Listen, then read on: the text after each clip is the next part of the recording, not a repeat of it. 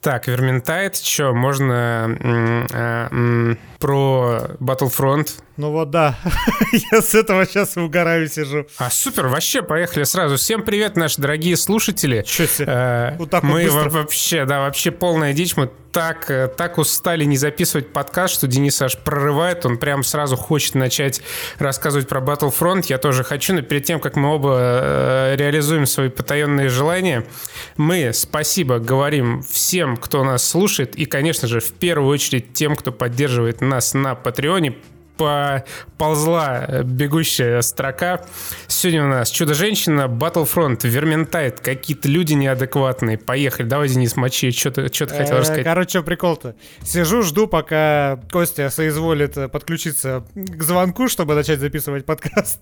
И пытаюсь совладать с Battlefront, который нынче раздали в э, Epic Game Store. И у меня он уже был в Origin, но поскольку это была легально купленная на территории РФ версия, там э, залочен русский язык. Поэтому я забрал себе цифровую копию из EGS, чисто чтобы можно было поменять на английский. Но прикол в том, что EGS для того, чтобы запустить Battlefront, синхронизируется с Origin. Ну, что, в принципе, нормально. Но как это, сука, реализовано, это просто неописуемое говно. Почему Это вполне описуемый одним простым словом Origin. Electronic Arts вместе с э, эпиками они создали какую-то просто... Гомункула. Какого-то гомункула цифрового, да. Короче, ты открываешь Origin, и в Origin запускаешь вот эту IGS-версию Battlefront. Когда ты нажимаешь по этой кнопке, у тебя открывается IGS, Epic Games Launcher, чтобы ты там запустил э, Battlefront. Ты нажимаешь там запустить Battlefront, ничего не происходит. Казалось бы, почему?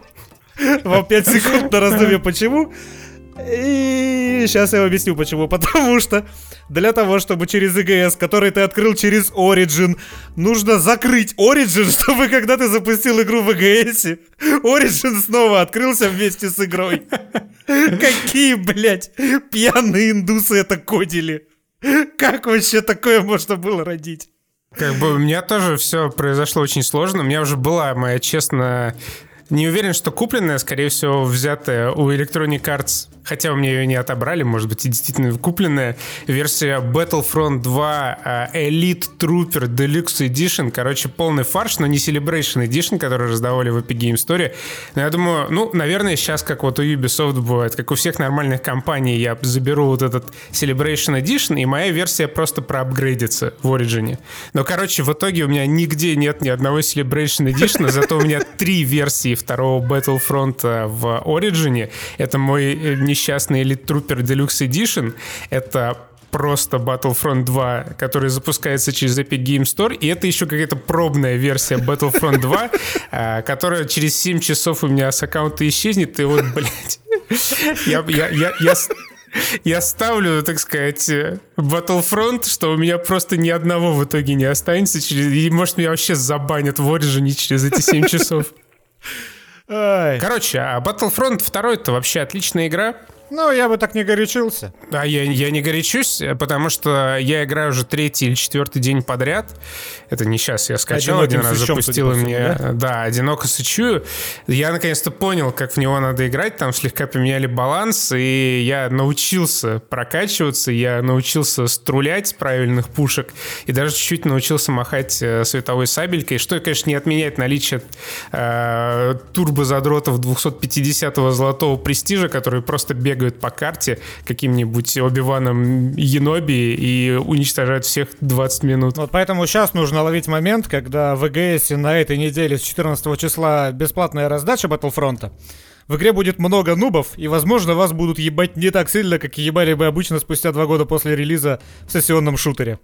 Но на самом деле я туда тоже зашел еще дня три назад, и, блин, у меня даже был КД выше единички, что, в принципе, уже показатель того, что в эту игру можно играть, и не все время у тебя рот будет забитый неприятными органами. Да, и, и его еще прокачали Battlefront за все эти годы. Там куча контента, там масса разных героев, режимов, карт.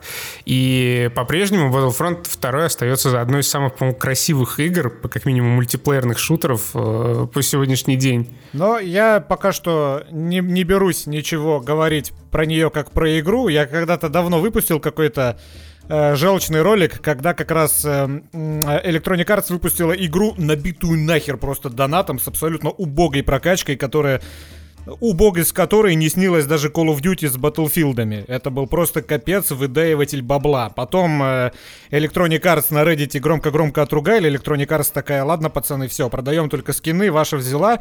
Но, я, насколько я понял, Прокачку они не поправили, поэтому, чтобы выйти тебе на один уровень с задротами, которые все два года играли в эту игру, тебе нужно примерно столько же в ней провести, чтобы повыбивать себе из лутбоксов все карточки, все прокачать. Не-не-не-не-не-не-не, ты не прав, вообще а поменяли ее на самом деле. Как бы не изменился общий метапринцип, то есть по-прежнему, если ты заходишь э, штурмовиком первого уровня без карточек вот этих с перками и способностями, то ты априори находишься в куда менее выгодном положении, чем точно так такой же Штормтрупер там 35 уровня с прокачанными картами открытыми, потому что, ну, они дают довольно серьезные бонусы, это странно отрицать, но при этом теперь в лутбоксах эти карты не падают в принципе, э, там падают только, э, падают только скины и, как я понял, еще может быть оружие, я, там, ну, там на какие-то пушки а, вру, только скины, оружие, оно как бы тебе падает в лутбоксах, но не рандомно, а ты все равно должен его открывать.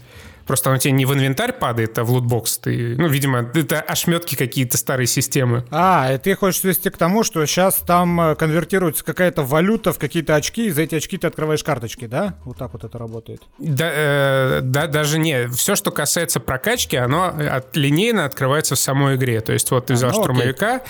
ты им играешь, ты получил там один уровень, тебе э, позволили открыть карту, дали одно очко для открытия этой карты, ты ее открыл, и вот так постепенно по уровням, ты открываешь себе новые карты, у тебя почти, ну нет, скорее всего, даже прям совсем всегда хватает очков на то, чтобы эти карты прокачать до максимального уровня.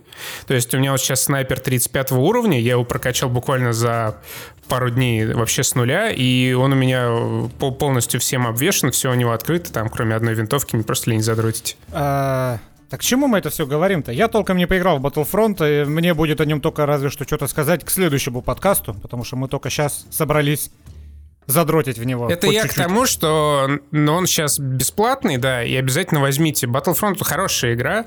Это, ну, классический шутер от DICE, только теперь еще и со Звездными войнами, как теперь, сколько ему уже, года три, на самом деле, не то чтобы прям совсем теперь.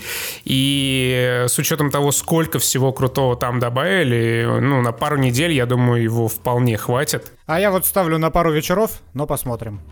Ну, то есть, ну, к- для... когда она вышла, это было прямо, это был прямо отстой. Это такой кастрированный, кастрированный Battlefield, причем даже не 4, а кастрированный Battlefield 5. Не, сейчас там очень много всего, там много режимов.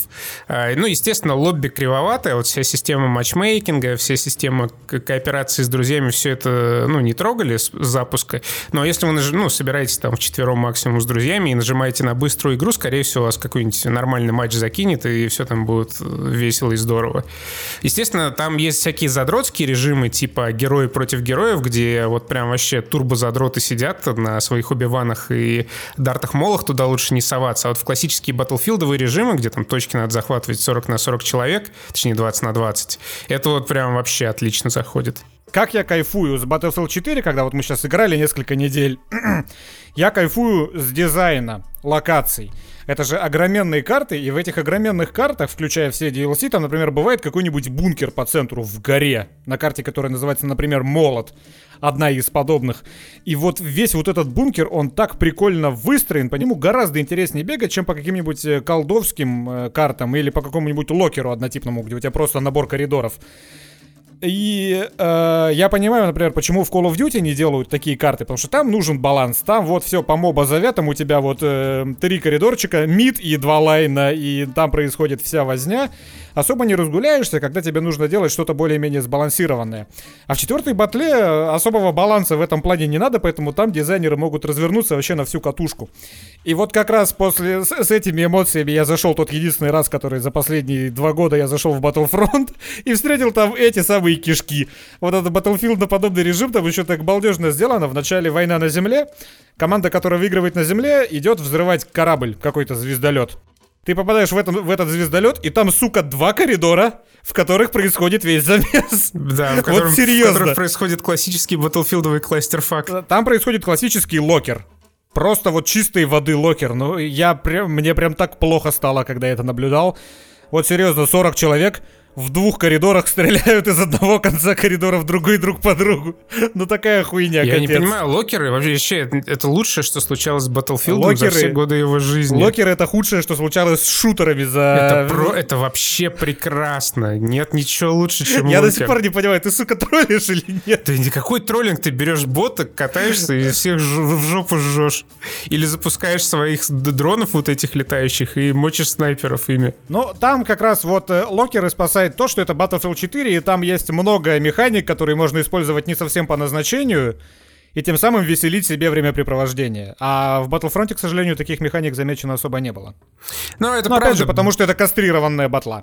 Это кастрированная батла, такая более направленная на, ну, скажем так, казуальных, на широкую аудиторию, чтобы вот они увидели, да, Star Wars, и вот вы играете в Star Wars, у нас э, их есть. Но все равно отличный вообще шутер, бесплатно на пару недель зайдет прям идеально. Строго рекомендуем. Может, еще в следующем подкасте что-нибудь про него расскажем. Я, я пока строго не рекомендую, я не стану так э, бросаться э, Да он выводами. бесплатный, что? А, ну пока бесплатный, конечно, да. Скачать бесплатно, утянуть бесплатно из. АГС что-нибудь не зазорно. А, Но э, к чему мы это все ведем? По крайней мере, к чему я думаю, мы это все ведем. Если у вас есть три друга и вам нечем заняться, то вот, блядь, Vermintide 2 внезапно в моей жизни появился. Вы-то его проходили каким-то составом еще, по-моему, два года назад, когда он только вышел, да? Да, да, один А- раз прошли что-то. А мне тогда места не нашлось. Я тогда был занят всякой хуйней на StopGame е, какие-то дурацкие ролики делал, и которые отнимали много времени. Слава богу, все это позади. Поэтому сейчас я угорел просто безудержно в Vermintide. Мы в него рубимся, наверное, уже недели две, каждый день без перерыва. И это какая-то неописуемо волшебная штука, но специфическая. Я даже не знаю, с какой стороны к Верментайду подойти. В Но нач- можно начать с того, что это кооперативный шутер э, и убиватор на четверых. Э, шутер-рубелятор. В основном заточенный на ближний бой. У меня сложилось впечатление, Константин Викторович, Так. что эта игра чем-то похожа на Left 4 Dead. Я вообще не представляю, чем. Тем, что на компьютере запускается разве что. а Ничего общего нет. Короче, это Left 4 Dead э, в ближнем бою по гомовселенной Warhammer. Единственная гетеросексуальная игра по Warhammer у.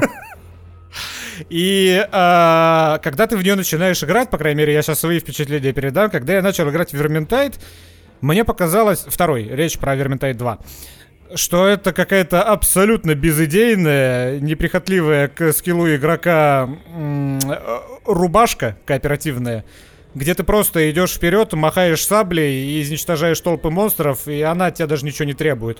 Но когда ты проходишь чуть дальше, когда ты э, рискуешь выкрутить сложность немножко повыше, а там начинается такое ракетостроение, такой ссаный, сука, rocket science, что там уже вообще не до смехуёчков. У тебя напряжена сырака, ты весь потеешь. Ты не можешь позволить себе пропустить ни одного удара, потому что... Какого хуя, блядь, Денис, ты пропустил опять, еб твою мать, сейчас нас всех завалят. Там начинается реально, сука, вот э, кооперативный tryharding, и он настолько, блядь, увлекательный. Но если ты играешь, опять же, не один, если ты играешь в коопе. Там есть возможность бегать с ботами, но это не то. Я с ботами бегаю просто потому, что у меня уже ломка по этой игре, поэтому пока вечер не наступил и все с работы не вернулись играть не с кем, я гоняю с ботами и учу локации. Но вот потом вы собираете... Блин, я вот, я говорю, я не знаю, как описать эту игру. Она каким-то образом приносит безумное удовлетворение в процессе геймплея, несмотря на то, что чисто на бумаге она крайне простая.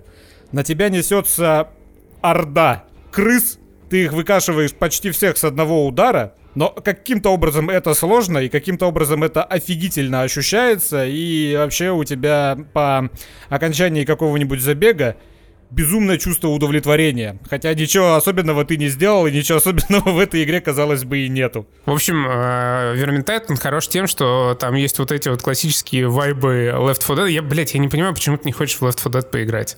Left 4 Dead 2, он как был лучшим, так и остается лучшим. Да я просто, когда выходил Left 4 Dead 2, у меня никто из друзей не играл в коопные игры, мне было не с кем играть, поэтому я и не играл. А сейчас я такой смотрю, и чё в этом старье ловить, господи? Ну, ты, вот ты, ты в Vermintide играешь, это такое же старье. Vermintide вышел два года назад. Ты чё? И в нем, и в нем нет мультиплеера. Ну, в смысле, PvP. PvP, да. Это очень большое упущение по сравнению с Left 4 Dead. Надо просто попробовать. У нас там 25 человек, все разобьемся на две команды, будет отлично весело. Вот, а Vermintide, э, он Это как бы шутер-лутер, лутер, условно говоря, но без вот этого овердроча, который есть в Destiny, без э, вот этих бескрайних, бесконечных локаций, по которым надо ходить и колупать внезапно появляющихся зомби. Это четко миссионная игра, где ты запускаешь какую-то определенную локацию, ты проходишь с начала до конца, искусственный интеллект, э, режиссер подбрасывает тебе всяких крыс, зомби-бомби и прочих скелетов, чтобы ты их уничтожал. Это все сделано очень кроваво, очень круто. Ой, мне что-то Сири даже согласна со мной. Э, Ты променял кота на Сири, а теперь она будет орать посреди выпуска. Не, вот кот уже э, присоединился. Они в диалог с ней вступили. Да, да, все, все именно так.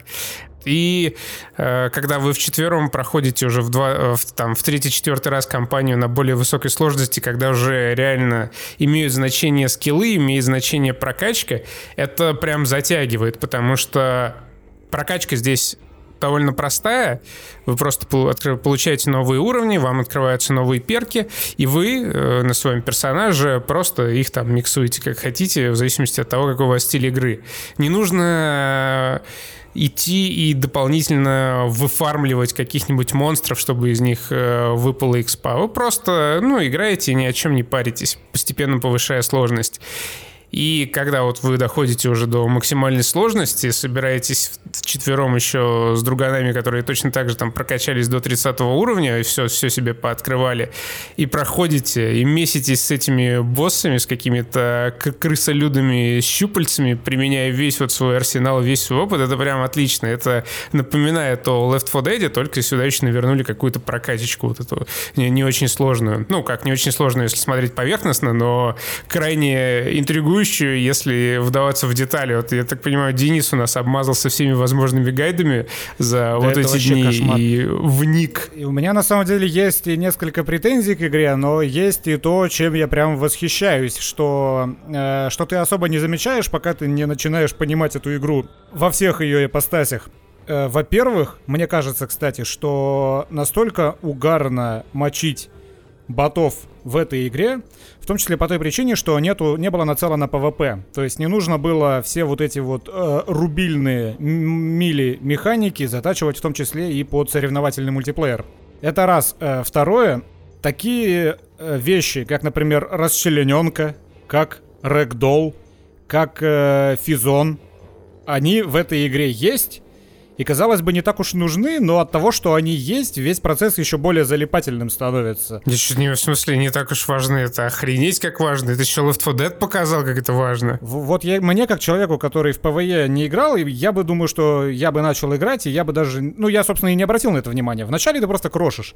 А потом, когда ты уже привыкаешь к тому месиву, которое происходит на экране, ты замечаешь, что да, куда бы ты врагу не попал, каким бы оружием ты не попал, в какую бы часть тела ты ему, насколько сильный удар не нанес, у него по-разному, например, отлетается, отлетает конечность или башка. Если на тебя кто-то прыгает, и ты удачно бьешь, то труп летит дальше, а голова летит вот в сторону удара, по, которым, по, по траектории, по которой ты эту голову отсек в этот момент. Разные типы оружия, они по-разному проходят сквозь туши врагов, которых ты бьешь. То есть, например, бьешь ты мечом размашистым ударом, ты сразу пять человек можешь завалить. Если ты бьешь какой-нибудь дубиной, то только одного, потому что дальше она не пройдет, она типа в мясе застрянет. Вот такие вот прикольные мелочи, когда ты только начинаешь играть, ты их не замечаешь, но вот когда ты провел в игре уже 30 часов, как я сейчас провел, тогда ты уже прям э, просто ценишь то, что это в игре есть. Хотя могли бы и не делать. Я просто, знаешь, я, я каждый раз сейчас, когда говорю об играх, я подсознательно вспоминаю киберпанк, в котором такие вещи порой не продуманы. Э, да, кстати. Ты хотел сказать про то, как Марчин Девинский извинился? Короче, да. Возвращаясь к тем десяткам, которые стоят на метакритике у киберпанка, выступил э, генеральный менеджер или директор, блин, я забыл. Короче, главный дядечка. Основатель, который произнес CD Projekt как... CD-проект. CD-проект. Мы теперь знаем, как по-польски звучит CD-проект проект э, выступил перед камерой и сказал, типа, ну, короче, сорян, реально что-то мы как-то подобосрались э, с версиями для старых консолей и выкатили очень смешной roadmap, Я, конечно, ну, молодцы, что игру доделывают, молодцы, что стараются поддерживать диалог э, с аудиторией. Но у них очень смешной roadmap, так, с которой они помпезно выкатили в свои новости под этим э, обращением. Это их классическая желтая табличка, на которой такая прямая линия очень условно разделенная на три вот этих хотфикса, вышедших в декабре. Потом и, и, идут две, две насечки с патчами где-то приблизительно в начале 2021 э, года с патчем номер один, номер два, и потом просто одна сплошная линия вплоть до 2022 года, типа выпускаем все возможные патчи для исправления проблем. Мне уже понравилось, как где-то в Твиттере я видел, чувак нафотошопил, э, и просто вместо всех вот этих патчей такой извинение номер один, извинение номер два. И вот эта шкала с 21 по 22, изменение, извинение еще одно, и еще какое-нибудь извинение. Вот наша родмапа. Да, короче, Next Gen патч пообещали только э, во второй половине этого года, поэтому не рассчитывайте в ближайшее время пройти Киберпанк э, со всеми преимуществами Xbox э, Series и PlayStation 5 версия для ПК по-прежнему остается приоритетной, если у вас есть возможность проходить на ПК, а в остальном можете пока отложить. Реально, это будет лучшая игра 2022 года. Мы да? предполагали, что 2021, но походу 2022. Так, Vermintide, блядь. Vermintide, вот, да, что, Vermintide. Опять же, что хорошо в этой игре, нету никакого лутания в целом. Э, вот знаете, такого лута, за как которого вы... Как в Киберпанке. Как в Dying... Мы до этого тоже в коопе прошли Dying Light, и вот ты там выкосил 500 зомби, и ты каждого, сука, пока не облутаешь, ты дальше не пойдешь, потому что вещизм у тебя в голове настолько крепко засел уже за все эти геймерские годы, что, блядь, у тебя просто совесть э, сожрет, если ты не заберешь 2 доллара с каждого трупа, блядь, который только что тут повалил на землю. В Верментайде такого нету, там лут исключительно э, общий, то есть кто угодно может его подобрать. И он пойдет в зачет команды, усиливая финальную коробку с лутом, которую получат все. Ну, иными словами, там лута-то по большому счету нет. Там есть несколько предметов, которые позволяют в самом конце получить лучшую награду, и всякие расходники типа зелий и стрел. Ну вот к этому у меня есть претензия, потому что вот эти вот э, в общей сложности 5 томов двух разных видов, 5 э, книжечек, которые нужно найти на локации, если ты их найдешь, то лут будет лучше. Награда за прохождение уровня. Награда за прохождение уровня будет лучше. Но прикол в том, что вот э, один тип книжечек еще хоть как-то можно найти, если ты кажд... носом тыкаешься в каждый угол, заглядываешь за каждую э, коробку, которая стоит на локации, их еще можно найти. Но другой тип книжечек, он запрятан так, что если ты увидишь, как э, кто-то, на ютубе ты увидишь, как кто-то целенаправленно туда идет, тебе покажется, что он богоюзает, потому что там такие нелогичные маршруты, тебе приходится порой запрыгивать на такие уступы, которые вообще не выглядят как уступы, на которые можно запрыгнуть, чтобы до туда добраться. Вот это меня порядком выбешивает, поэтому теперь каждый раз, перед... я знаю, что мы сегодня вечером пойдем в Верментайт, я часик трачу на то, чтобы посмотреть гайды, где лежат все эти книжки, запомнить, самому пробежать, чтобы в памяти отложилось. И потом уже мы идем, и я всем показываю, где эти книжки лежат. Это просто безумно глупо. То есть эти книжки, они... Смотри, ты видишь, насколько тебя замотивировали да. не просто искать да. эти книжки, но еще и смотреть контент по игре на Ютубе. Ну, это заслуга игры. То есть все остальное в игре сделано настолько прикольно, что мне интересно этим задуряться. Я просто к тому, что вся вот эта вот механика с книжками, она сделана так, что ты их не найдешь, блядь, если ты не знаешь изначально, куда идти. То есть тебе придется смотреть сраные гайды. Учим разработчиков делать игры, надо это было сделать по-другому. Ты бежишь по уровню, если в радиусе, там, скажем, 20 метров от тебя есть какая-то книжка, у тебя должно что-то выскакивать, или какой-то звук играть, или что-то, что мотивирует тебя пытаться запрыгнуть куда-то и как-то где-то по каким-то маршрутам это найти, потому что локации тут огромные, на прохождение одной локации нужно, ну, минут 25, если ты знаешь, что ты делаешь, минут 40, если ты не знаешь. И вот прикиньте, вот эта огроменная длинная локация одной миссии, ты не знаешь, где лежат эти, кни- эти книжки, это растягивается все, сука, на час, потому что ты реально тычешься носом в каждый вообще уголок уровня, и в итоге все равно ты находишь, блядь, только две книжки из пяти. Ну не, слушай, я не согласен. Все-таки это игра, которую ты там перепроходишь много раз, и вот эти вот супер запрятанные томики, это как раз твое вознаграждение за многократные попытки, ну, особенно вот видишь, если ты это... сам их в итоге обнаруживаешь. Вот, вот в том-то и проблема, что ты не сам их обнаруживаешь. Ну, наверное, блин, 5% геймеров обнаружат их сами, но остальные смотрят гайды. Ну, можешь сам, все равно, как, какие-то гримуары ты же сам находил. Находил, но, наверное, процентов 15 из всех гримуаров, которые я знаю, где лежат, вот процентов 15 я нашел сам потому что я потратил на это, блядь, 4 часа. Понимаешь, это награда не за то, что ты исследуешь уровень, это по большей части награда за то, что ты идешь на YouTube смотреть гайды. Вот это меня порядком подбешивает, и надо было сделать это под... иначе, я надеюсь, что в Dark Tide они сделают это иначе. Ну, короче, не знаю, мне кажется, что вполне нормально. В конце концов, как бы прохождение не предполагает, что ты обязательно должен найти эти пять книжек. Ну да. Пять книжек — это то, чем ты можешь увеличить себе награду, и э, то, что они запрятаны, какие-то из них там куда более хитро запрятаны, это, ну, вполне нормально. Ну, окей. Это же прикольно, понимаешь, это прикольно. Кто-то создает гайды, кто-то их смотрит. Ну, кто-то не парится, кто-то сам парочку находит за всю игру и норм. Вся движуха вокруг игры сопутствующая, это прикольно.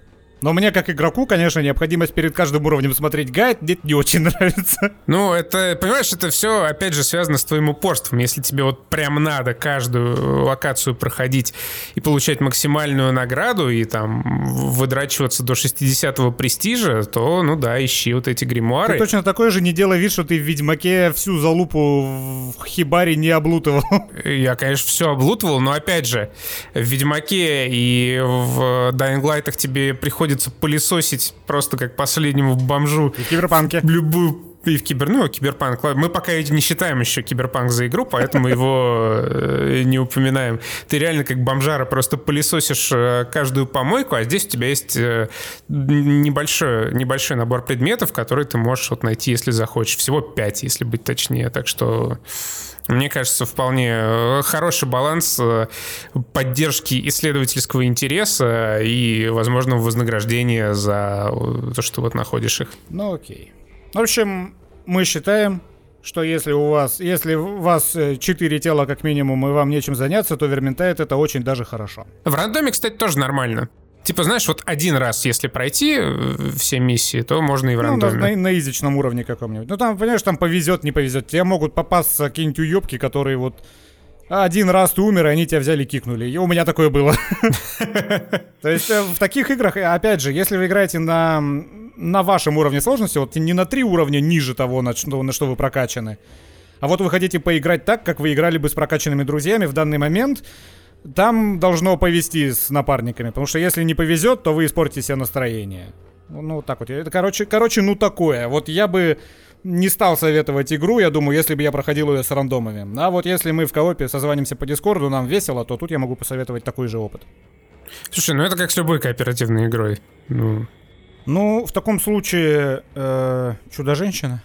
Чудо-женщина. И наконец-то мы переходим к Чудо-женщине прекрасный фильм. Э, DC держит марку. И очень приятно, что э, новый фильм, который мариновался в производстве э, дополнительных, по полтора года, вообще не подвел, полностью оправдал мои ожидания. Это фантастическое говно, но которое можно обсуждать в двух ключах. То есть Давайте сразу определимся. Это фильм, в котором главную роль исполняет Галь Гадот, которую одевают в красивую модную одежду, которая ходит в своей одежде амазонки. И на этом можно смотреть два с половиной часа и быть счастливым человеком. Это первая простая точка зрения. Больше, чем э, Галь Гадот, меня счастливым, находясь на экране, делает только Кристен Уик. Меня этот фильм, он сразу с двух фронтов атаковал. Я обожаю Кристен Уик, я не знаю почему. Я видел ее в двух-трех фильмах, но мне почему-то просто безумно нравится наблюдать эту женщину на экране. Ну, то есть, да, мы берем два простых факта. Э, там играет Гальгадот, там играет, играет Кристин Уик. Кладем два этих факта в говнонепроницаемую золотую коробочку, закрываем и переходим к обсуждению непосредственно самого фильма. Который срежиссировала Петти Дженкинс. А, она недавно в интервью с гордостью заявила, что ее «Чудо-женщины» — это плод ее личных фантазий. Вот то дерьмо, которое вонючий маскулинный Зак Снайдер предлагал, где там женщина, э, «Чудо-женщина» рубила головы в Крыму э, российским имперцам, это она все отсеяла и сделала свою «Чудо-женщину».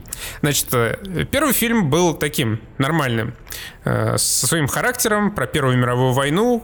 Каждые три минуты играла написанная Циммером главная тема «Чудо-женщины». Вообще все хорошо было. Но подожди, это был фантастический военный фильм. Да, с, он был со своей атмосферой, он был со своим характером, он был со своим настроением. Про Первую мировую все хорошо.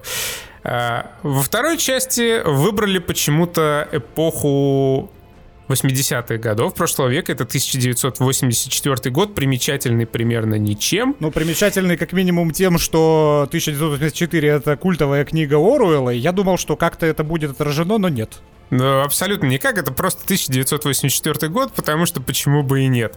Э, год э, неинтересный абсолютно ничем, и никакого исторического контекста, ну, такого значимого, по крайней мере, для фильма, он абсолютно не дает. Ну, наверное, чисто стилистически режиссеру и сценаристу было интересно воспроизвести это время. Я бы в это поверил, если бы вот эта стилистика, она вышла куда-то хотя бы за пределы первых 10 минут. Потому что после того, как проходит 10 минут, и там оператор, постановщик, художники, костюмеры перестают смаковать вот эту вот стилистику 80-х годов, а они вообще все забывают резко.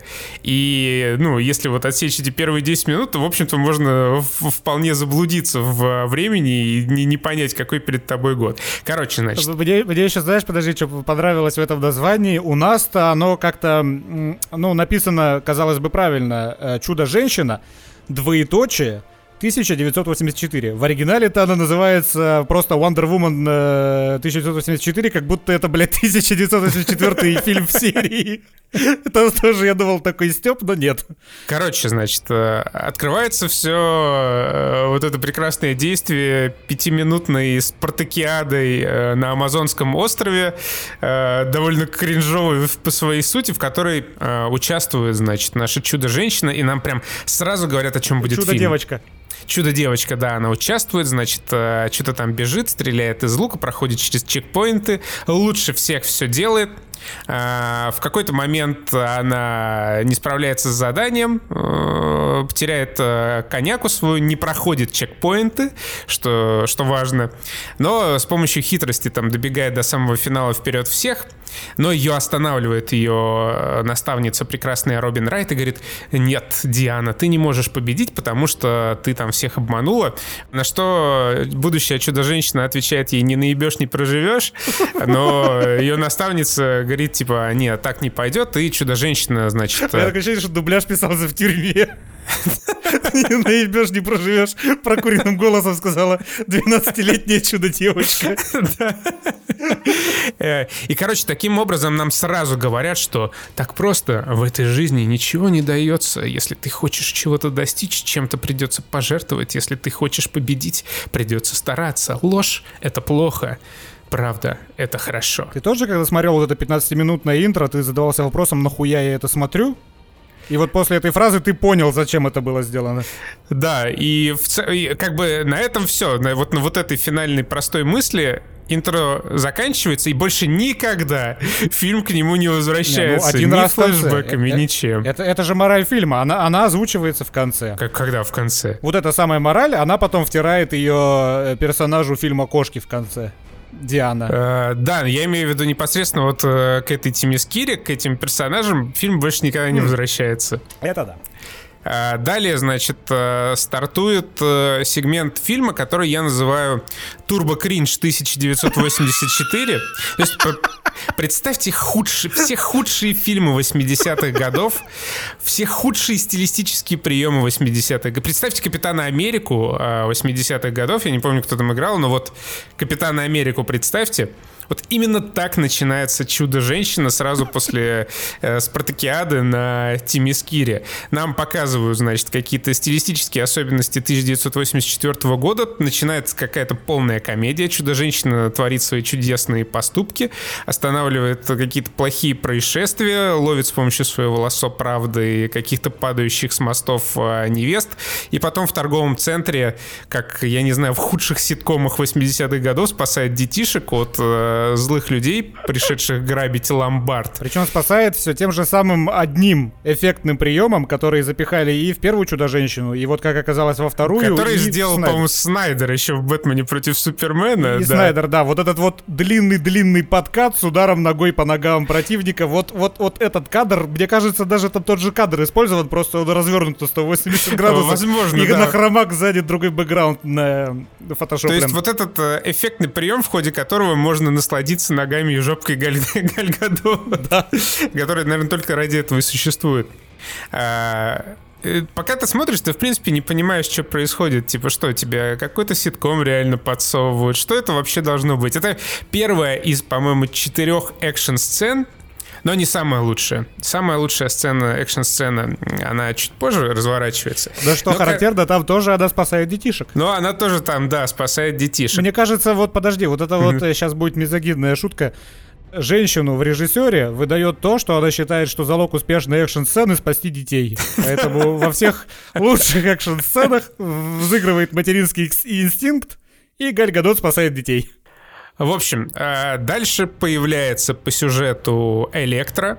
Ну, то есть, простите, Гепарда в исполнении Кристин Уик, но это настолько похоже на Электро из Amazing Spider-Man второго персонажа, что их очень легко спутать. Да, даже очочки те же. Даже те же самые очочки. Это лузер, человек, которого никто не замечает. Это такой типичный неудачник, которому в какой-то момент просто подпархивает Галь Гадот на своих 10-сантиметровых шпильках с идеальной прической, с идеальным профилем и помогает собрать точно так же разлетевшиеся по полу листочки. Примерно в этот момент ты понимаешь, что это за фильм. Вот как я сказал в начале, Wonder Woman 1 это был в какой-то степени добротный военный фильм, фантастический, но вторая Wonder Woman это фантастическая романтическая комедия. Потому типа что 80% того. времени это вообще не боевик, и он даже не намекает на то, что это боевик. Это романтическая комедия. Причем не смешная романтическая комедия. Очень не смешная. То есть вот между э, впоследствии между героиней Кристин Уик и Гальгадот разворачивается там диалог э, в какой-то кафешке, как естественно, естественно Гальгадот приглашает эту э, бедную забитую женщину, в, ну, прекрасно выглядящую при этом, э, обсудить их жесткие судьбы за чашечкой кофе, и там происходит нас настолько кринжовый натянутый диалог, который типа развивает сюжет, что просто зубы сводит. А, ну, так как, значит, героиня Кристен Уик это будущая э, главная соперница Гальгадот, нужно э, сделать какое-то противостояние между ними, и по, по доброй традиции Кристен Уик начинает дико завидовать Гальгадот, что такая, та такая красивая, успешная, вообще замечательная. Вот бы она тоже была такой. Вот эти, значит, э, злые дядьки, которые грабили Ломбик и от которых Гальгадот спасла в первой экшн-сцене детей, они украли камень желаний. Что уже само по себе такой, блядь, ебанутый что, концепт. Да, э, то есть... Потом это как бы объясняется, типа, что за камень, откуда он взялся, но... Но все равно это хуйня. да, это Блять, основная, основная движущая сила сюжета это вот, э, знаете, сценарий примерно какой третьеклассники себе фантазируют. Вот один в один. Я, наверное, даже буквально а могу вспомнить а вот день, когда я такой... был желание, да, Я бы загадал желание, и оно бы испол...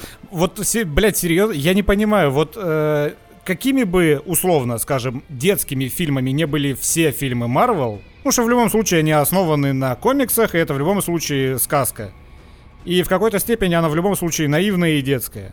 Но вот даже на фоне этот просто чересчур детский. Это прям вот как будто писал ребенок. Ребенок описал свои фантазии Отсталый. своему папе, А папа каким-то образом оказался, ну, ока- оказался сценаристом в Голливуде. А, И он а такой, папа «Хм, каким-то образом оказался режиссером-сценаристом Петти Дженкинс. Да, именно так.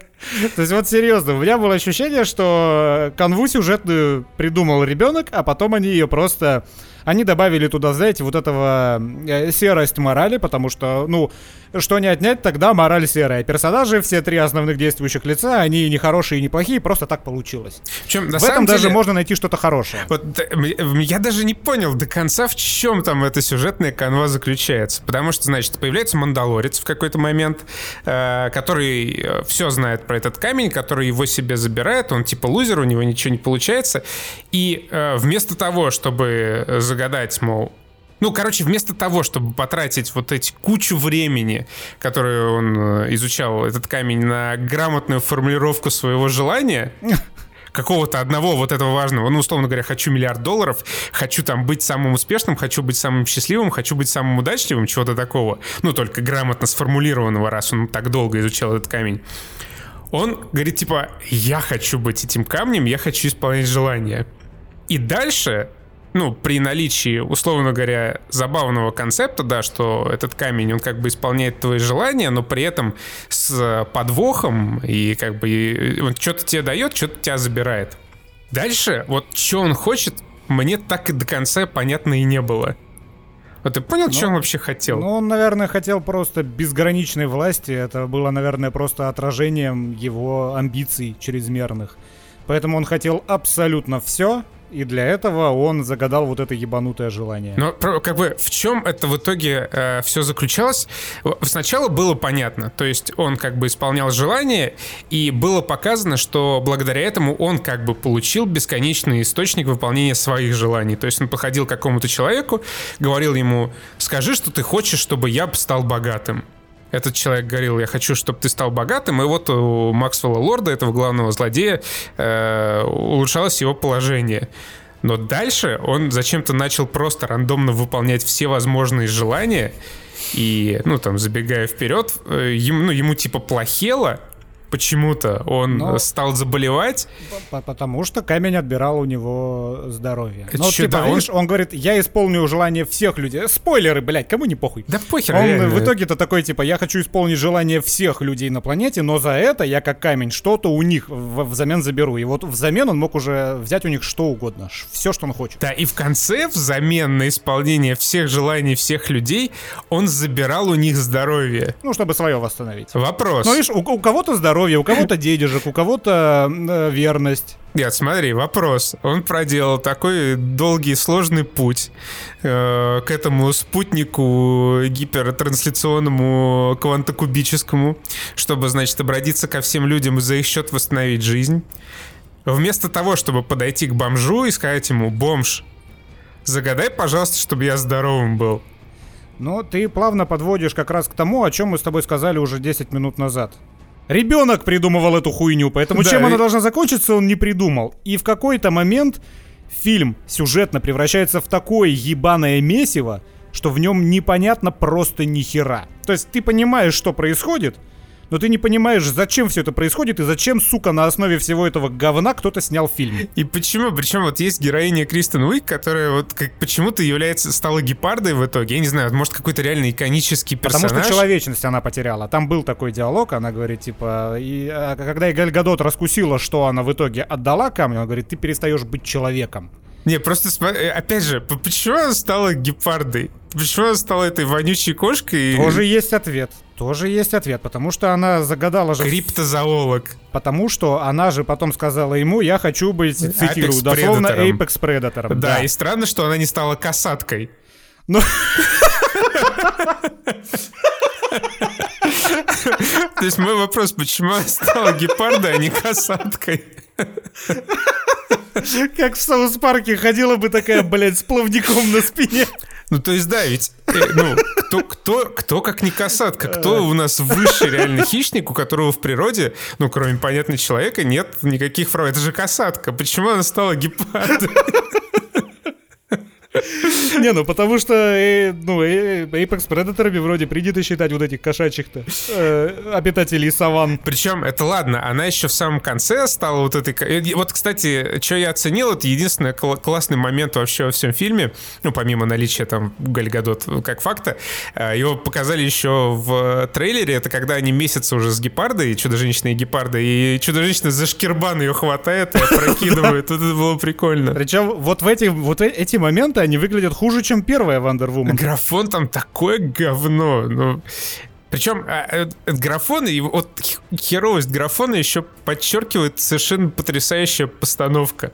Я, я даже не знаю, как это описать. Э, да, Понимаете, даже слово говно оно не подходит для того, чтобы описать это. Нужно что-то другое. Я скажу так, вот месиво, про которое я говорил, оно в этом фильме может работать вот исключительно в роли абстракции.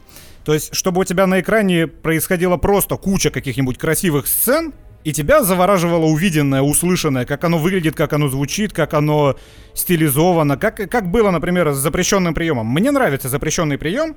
Я понимаю, что там много глупостей, но чисто визуально, аудиально, там огромная работа проделана, и его просто приятно смотреть в моменте. Вот просто Ну, наблюдать. это как, в принципе, фильмы Зака Снайдера, как те же Супермены, Бэтмен против Супермена. Это красивые фильмы. И э- это единственный вариант, в котором фильм «Чудо-женщина 1984» мог бы работать, но он некрасивый.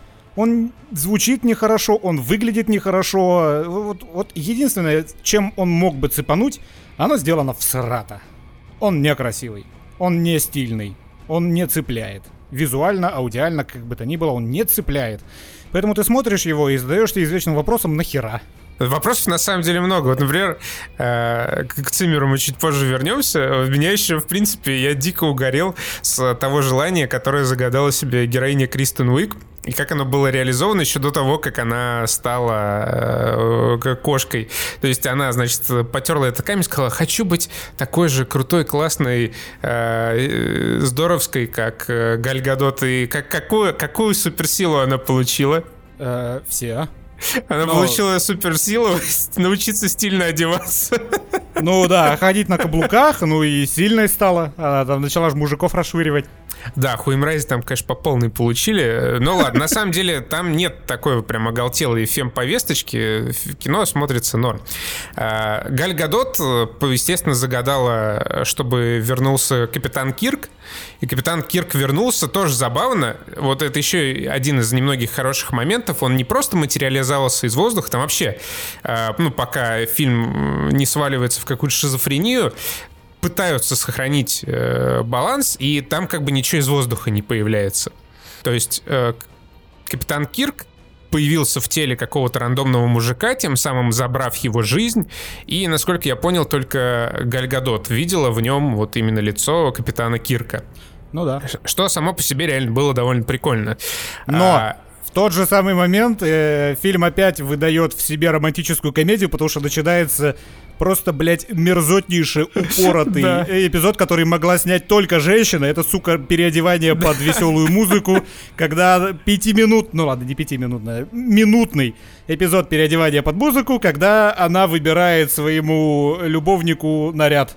Причем, да, на самом деле в этом моменте был зачаток трогательной сцены, вообще, ну вот в его появлении, но это все было просто уничтожено с супер дерьмовыми, кринжовыми диалогами, с отстойными шутками и вот этими неуместными сценами с его переодеванием, с их походами по каким-то арт-объектам, по метро, ну то есть Не, шутка про мусорку была веселой, но она была еще в трейлере. А, да, она была еще в трейлере. Ну ладно, это сойдет как вот э, демонстрация того, что человек из начала 20 века попадает в конец 20 века и всему там поражается. Ладно, хорошо, сойдет. Но в целом, вот ах, как-то все плохо. И вот как по, по- по старой вот старой доброй традиции сериалов 80-х, 90-х годов, чтобы показать, что э, Капитан Кирк, он тоже не пальцем делан и хоть что-то значит на фоне Чудо-женщины, между ними разворачиваются вот эти вот отвратительные диалоги, где один персонаж начинает фразу, а второй ее заканчивает. Как же я ненавижу это дерьмо сраное. И конечно же, своего апогея фильм достигает в второй экшн-сцене. Которую зритель ждал полтора часа на секундочку. Да, но ожидание, ожидание того стоило. Короче, в какой-то момент э, капитан Кирк на своем невидимом звездолете, э, что тоже, конечно, отдельный кринж, ну ладно, не будем на этом уж останавливаться. А, это амаш Стартреку, давайте Допустим, да, это амаш Стартреку, хотя сейчас задроты начнут э, буянить, мы понимаем, что отсылка к комиксу, где у Чудо-женщины был невидимый самолет.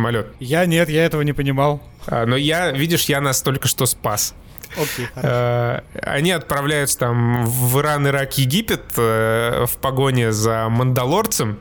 И они, значит, э, как они туда отправляются? Галь Гадот надевает свой очередной прекрасный брючный костюм от Гуччи прыгает без всяких вещей в самолет э, вместе с капитаном Кирком, а я Кстати, нет. подожди, я не понял этот момент, почему она какую-то карточку показала, ее пропустили на аэродром, автоматические двери, что это было? Это, это, короче, э, этот был типа вход э, от вот Смитсоновского музея. И ей почему-то можно на... Нет, понимаешь, это, это, это ты можешь вообще об этом не думать, это все, это полная срань. На взлетно-посадочной полосе стоял там заправленный самолет, еще, по даже с бомбовой нагрузкой. И капитан да. Кирк смог с первого взгляда определить, как там ему управлять. Это, это вообще, это даже об этом okay, даже да. смысла нет думать. Но, значит, она в своем... Э, короче, если вы помните э, сцену из первой Чудо-женщины, где она между своих ягодиц зажимала меч, когда попала на бал э, маскарад злодея, в этой части они переплюнули сами себя. Помнишь этот прекрасный момент, когда они э, купили такси у какого-то иракца? Но. У них по-прежнему с собой нет никакого багажа. Да, Галь да, в своем да, прекрасном да. брючном костюме, под которым совершенно очевидно ничего нет, ну, я имею в виду, брони никакой нет ее. Буквально на секунду сменяется кадр, и она уже как бы типа переоделась, ну, не переоделась, типа сняла с себя простую одежду и облачилась в свой доспех. И дальше, я, я вот на том моменте, когда показали, как она кринжово бежит по дороге от одной машины к другой, я сразу понял, что сейчас будет классно. Сейчас будет Причем круто. Вот это... Э, это же наверняка было сделано с прицелом как раз на стильный вид, чтобы эта сцена, она выглядела априори нелепо, но при этом эффектно. И вот в итоге сняли ее так, что она выглядит нелепо и, и неэффектно. Это просто какой-то Неэффектно и нелепо тупо, да. Что потом начинается, это вообще, это сложно передать словами. Во-первых, э, вот это лосо ее, лосо правда, оно вообще потеряло, в принципе, все физические свойства. Оно растягивается до любой длины, оно, оно по-моему, расщепляется там на сколько угодно концов, оно делает вообще все, что угодно. Это просто это, это джетпак. Это джетпак. Ты им зацепился куда хочешь и полетел куда хочешь при этом. То есть, да, вообще ни, никакой логики нет в физике происходящего. Не то, что все там, ну, должно быть достоверно реалистично. А в принципе, вот они сидели, придумывали, ну, короче, что-то она должна как-то переместиться из точки А в точку Б. У нас, конечно же, э, на локации нет ничего, кроме одного фонарного столба. Ну, вот как-то она там за него зацепится, чуть на километр вперед пролетит полетит, там сальтуху сделает, детей спасет. Как она их спасла, это тоже, конечно, отдельная история. Ну, вот что-то как-то так мы сделаем нормально. Вроде, ну что, нальем там немножко спецэффектов во After Effects и, и все, отлично в продакшн. Ну, то есть даже, даже Spider-Man любой Спайдермен полнометражный, там физики в поведении его на паутине было больше, чем вот у, у этого лассо. Ну, то есть, да, даже вот э, в «Мстителях» последних, ну, когда уже, казалось бы, там в самом конце месиво, и типа, ну, никто на детали, наверное, внимания не обращает, все равно вот Спайдермену, который там прыгал, что-то подставляли, чтобы он мог э, достоверно зацепиться за своей паутиной. Ему даже луну подставляли падающую с неба луну по осколкам. Он за нее цеплялся. Да, он за эту луну цеплялся, он за какие-то летающие корабли пролетающие цеплялся. Его ну, кидал. Ну, короче, в этом была некоторая достоверность. За что там цепляется Гальгадот? То есть в конце, когда она летать за молнии, начинает... блядь, за молнии, ты что, забыл? А, там вообще, да, там сценаристы, они вообще берега путают. Там, и мне кажется, э, вот эта вот сцена, она снималась в каком-то наркотическом приходе, потому что, значит, э, наступил драматический момент, внезапно Гальгадот открыла в себе способность летать, она высоко подпрыгнула с помощью своего лассо, попикировала, как Супермен с вытянутой вперед ручкой, и я даже не знаю, чтобы как бы придать себе ускорение, она как бы вперед бросила это лассо, что-то раскрутила его как пропеллер, за ним дальше полетела. И при этом заиграла еще тема из э, Sunshine, э, этого, э, господи, Мерфи, я забыл его имя. Э, короче, то, то ли in D minor, то ли Death of Kenada, при том, что композитор Циммер такой вообще абсолютный Blast from the Past, непонятно для чего сделанный. Из-за чего эта сцена в облаках смотрится еще хуже, потому что in D minor по-моему, это она. Я простите, забыл точное название, но какая из этих двух. Это такая очень специфическая мелодия, она часто используется в трейлерах и в кино, и она как бы обязывает. Ты не можешь просто так э, вставить эту композицию в фильм или в трейлер. Это обязательно должен быть очень крутой момент э, с четко считываемой эмоцией. Когда ты вставляешь эту замечательную композицию Джона Мерфи в «Чудо-женщину», под какую-то кринжовую, абсолютно ужасную сцену, ничего кроме диссонанса это не вызывает и непонимание того, что ты смотришь вообще. А, э, эта композиция вставлена туда под весьма определенную эмоцию зрителя. Эта эмоция — это ахуй от происходящего. Да, типа того. Э, после этого, короче, зрители еще добивают э, новым одеянием Галь Гадот. Это пластиковые доспехи, которые она сняла с C-3PO из «Звездных войн». И причем в самом. Настругалась и трипио на крылья. Да, и в самом конце, когда уже э, ну там просто в какой-то кататонии, в, точнее в каком-то катарсисе, катарсисе, в какой-то нирване этот Максвелл Лорд обращается к миру, и испускает какие-то волны силы вокруг себя, которые сбивают Галь Гадот с ног. Вот именно в те моменты, когда камера показывает его крупным планом, видно, как на заднем плане Галь Гадот в этих золотых доспехах реально как Ситрипио там что-то ножками, ручками перебирает, опираясь об стенку. Это просто какой-то полный бред. И более того, короче, в конце, я не знаю, Ханс Циммер или режиссер, или кто-то из продюсеров, они уже просто ловят какие-то вайбы инопланетные из космоса. Они включают тему Beautiful Lie из «Бэтмена против Супермена». Прямо из заставки, когда убивали родителей э, Брюса Уэйна. Типа, я понимаю, эта э, композиция называется Beautiful Lie, и если исходить из названия этой композиции, она, конечно же, идеально подходила. Нужно, э, как Хидео Кадзима, просто в углу экрана писать, когда она начинается. Да, да, да. То есть, чтобы хотя бы понятно было. Но никакой абсолютно связи с Бэтменом против Супермена у этого фильма нет вообще, ну, кроме наличия Галь Гадот в кадре. И ты смотришь такой, типа, блядь, что происходит? И я уж не говорю о том, что Циммер, он зачем-то написал э, новую тему, э, дис, чисто диснеевскую для Галь Гадот, ну, для Чудо-женщины точнее, вместо того, чтобы, ну, нормально реюзать свою первую тему. Весь фильм первый на этом выехал, и можно было второй фильм тоже как бы на нем Ну, она там несколько раз играла. Она два с половиной раза там играла по большей части в остальное время играла вот эта новая тема э, Спартакиада с Тимискиры. Ну да. Но с другой стороны, вот ему как композитору я просто не знаю, за что можно было там уцепиться, чтобы что-то хорошее сделать. Поэтому, видимо, он в конце такой тоже, а ладно, возьмите музыку Джона Мерфи, возьмите что-нибудь мое из Бэтмена против Супермена и отпустите меня, пожалуйста. И в конце... Что вообще в конце происходит? Это просто... Это... Это невероятно. В конце утопия происходит. В конце 7 происход... миллиардов человек планеты отказываются от своих желаний, и все. То есть, да, есть такая типа опция изначально этого камня, что ты можешь просто отказаться от своего желания, и все вернется на круги, казалось бы. То есть... Там, по-моему, даже звучала фраза, ну, все должны отказаться от своих желаний, чтобы его уничтожить, или типа того, как обратить. То есть, то есть все отказались от своих желаний. Да, все? все отказались от своих желаний. И вот что вот именно в момент отказа от желаний происходит, это тоже вызывает один большой вопрос. Что, время вспять поворачивается? Пространство ломается? То есть там какие-то боеголовки э, взрываются обратно. Какие-то люди просто поднимаются, кому там смерти пожелали. То есть, как вот с точки зрения пространства и времени вообще там в конце все происходит, я вообще ни хера не понял. Ты слишком сложные вопросы задаешь ребенку.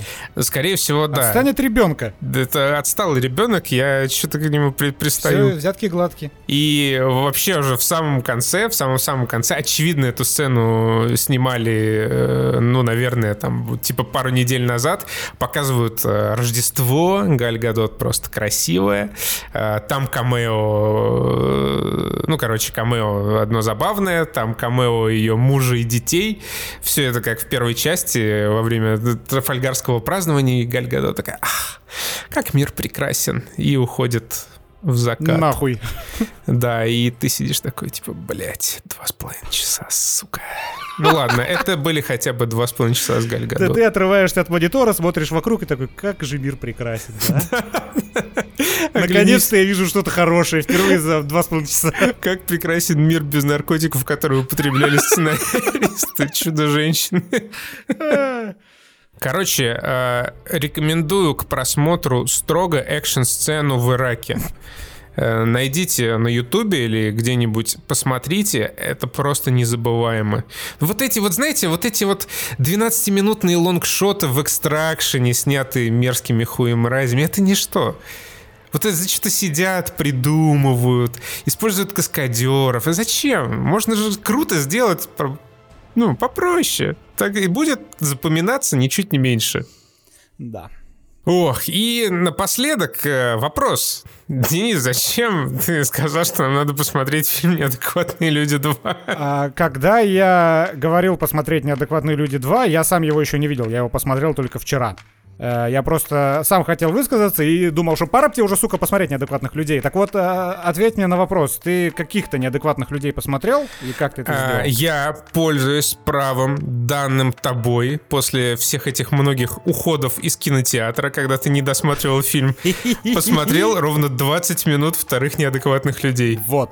Вот это... Я тебя прекрасно понимаю. Короче, сейчас обрисую вышло продолжение, ну, как бы продолжение фильма «Неадекватные люди» 2010 года Романа Каримова. Роман Каримов снимает нестыдные комедии. Мне очень нравятся «Неадекватные люди» первые, мне нравится «Все и сразу». Мне не понравилось э, «Гуляй, Вася» который выходил что-то несколько лет назад.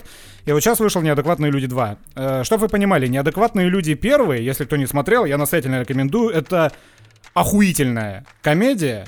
Я даже не скажу романтическая, это просто охуительная комедия она безумно остроумная в каждом своем диалоге, и буквально каждый второй диалог можно на цитаты нахрен раздирать. Это просто великолепно, смешно и приятно. Это просто приятный фильм, российский, чего не часто встретишь, и которые не выходят обычно в какой-то широкий прокат, он где-то где там его показали, не особо крупным тиражом, но это стоит увидеть. Неадекватные люди первые — это охуенно. Неадекватные люди 2, я прекрасно понимаю, почему ты э, бросил этот фильм через 20 минут, потому что первые 40 минут это какая-то хуета. Я прям смотрел, и я думаю, это просто, блядь, невыносимо. Это абсолютно не остроумно, это абсолютно неинтересно, там нету ни одной нормальной шутки. То есть, да, мне как показывают каких-то душных мразей, и да. не знаю, зачем мне это смотреть. Если бы я не смотрел первых неадекватных людей, я бы точно так же, я, э, я даже посмотрел на таймер, на 30-й минуте я хотел перестать смотреть этот фильм, как и ты. И поэтому я прекрасно понимаю, почему ты не стал его смотреть. Но дальше развивается какой-никакой сюжет. К сожалению, он не сравнится с первыми неадекватными людьми. Он... Э, интересно, чем кончится история, но наблюдать за ней абсолютно неинтересно. Это вот строго диаметральная ситуация с первыми неадекватными людьми. В первых неадекватных людях тебе было в целом пофиг на сюжетную канву, на фабулу, но каждая сцена, которую ты смотришь, она просто невероятно цепляет и затягивает, и невозможно от этого оторваться. У Каримова всегда есть, как и в принципе у многих российских комедий, в принципе фильмов, э, вот это вот проблема, я не знаю, наверное, кастинга. Потому что многие роли мимо, многие актеры как-то не в образах, многие актеры плохо играют, Такое тоже есть. Слушай, мне вот главный герой не понравился. Мне показалось, что он крайне не в образе. Да, и в первой части та же самая история. Но, скажем так, э, времена первой части, я вообще не знаю, где он набирал актеров. Например, вот эту Ингрид Алеринскую, которая, ну, женскую роль играет. Это вообще неадекватно люди первый был ее первый фильм. Он где-то, по-моему, вообще на остановке ее нашел чисто случайно и позвал сниматься. Я не знаю как, но у нее был... Э, это был пиздатый персонаж. Это был необычный, классный персонаж. И в целом он вот как раз остался во второй части. Просто они перестали острить. Диалоги больше не остроумные. Комедии там как таковой нету. Это кринж на кринже, и это развитие сюжета исключительно. Слушай, да, да я угадаю. Они, короче, кто-то в итоге э, кому-то изменил, и они разошлись в конце. Э, нет. Вот э, в этом фильме подход к хронологии очень интересный. Вот это вот одна из немногих интересных вещей, которые есть в этом фильме. То, что ты наблюдал первые, сколько, 20 минут, например, смотрел, это временные отрезки с разницей, в- ну, наверное, в год. А ты этого не понимаешь, когда смотришь. Это, знаешь, это Не, как... почему? Понятно. Он начинает читать дневник, и совершенно очевидно, что он в прошлое улетает. Ну вот да, в каких-то моментах, но ты не понимаешь, какой за каким конкретно следует. То есть это все складывается в цельную картину только в конце фильма, и это, знаешь, чем, чем-то отдает Мементо. Помнишь, да, Нолана? Ну, конечно, это же Нолан. После первой половины фильма Неадекватные люди 2, они становятся интересными. Тебе начинает э, становиться любопытно, чем же это все закончится. И заканчивается это довольно хорошо, и я в целом как бы не пожалел, что его посмотрел, но я разочаровался в том, что это, это, уже не комедия. Это не остроумно, это не особо... Это не особо залипательно. Там нету таких же классных образов, которые были в первой части, которая отдавала некоторой дешевизной. Это был один из первых фильмов режиссера, и второй снят получше. Но сюжетно, блин, господи боже ты мой, это совершенно другая вещь. Она наивная, она порой абсурдная, она не смешная. Поэтому я не стану советовать «Неадекватные люди 2» посмотреть всем и каждому. Но «Неадекватные люди 1» я до сих пор советую посмотреть всем, кого не тошнит, в принципе, от русского кино. У нас бывают и хорошие фильмы. Вот «Неадекватные люди 1» — это один из них, и тебе, Костян, тоже советую. Потому что это прям пиздатая комедия. Это хорошо, это мощно, и, ну да, порой актеры плохо играют. Не без этого. Слушай, это ладно, хрен с ним. Я вчера, мы вчера начали смотреть сериал, который мы с тобой почему-то пропустили. Я много о нем читал, но как-то, знаешь, на периферии. Типа один из лучших э, в ушедшем году называется Devs. Разрабы по-нашему. Мгм. Э, вообще, я настолько преисполнился уже после первой серии бо- божественной, божественным разработческим духом, что я тебе рекомендую тоже на него обратить внимание, как минимум почитать, о чем это, и трейлер посмотреть. Ну вот, возможно, на следующем подкасте будем обсуждать. Ну и, конечно же, конечно же, самое главное, самое главное, вышел под конец прошлого года весь «Властелин колец», режиссерские версии 4К, HDR. Если вы как-то неправильно провели Новый год, рекомендую наверстать упущенное. Я купил в Apple TV, Сейчас еще приставка не нужна для того, чтобы смотреть Apple TV, если у вас ну, телек поновее, можно просто приложение скачать. В Apple TV есть с русскими субтитрами, если надо. Весь сборник «Властелина колец» — это, блядь... Ох, как же это хорошо, как же это прекрасно. И ставь лайк, если тоже не можешь не рыдать на сцене с орлами в конце. Я кончил. Пока. Ну да, все, подписывайтесь на нас, ставьте лайки, распространяйте наш подкаст э, по миру, чтобы все э, преисполнились точно так же, как мы. Э, любим вас, э, целуем, чао, какао.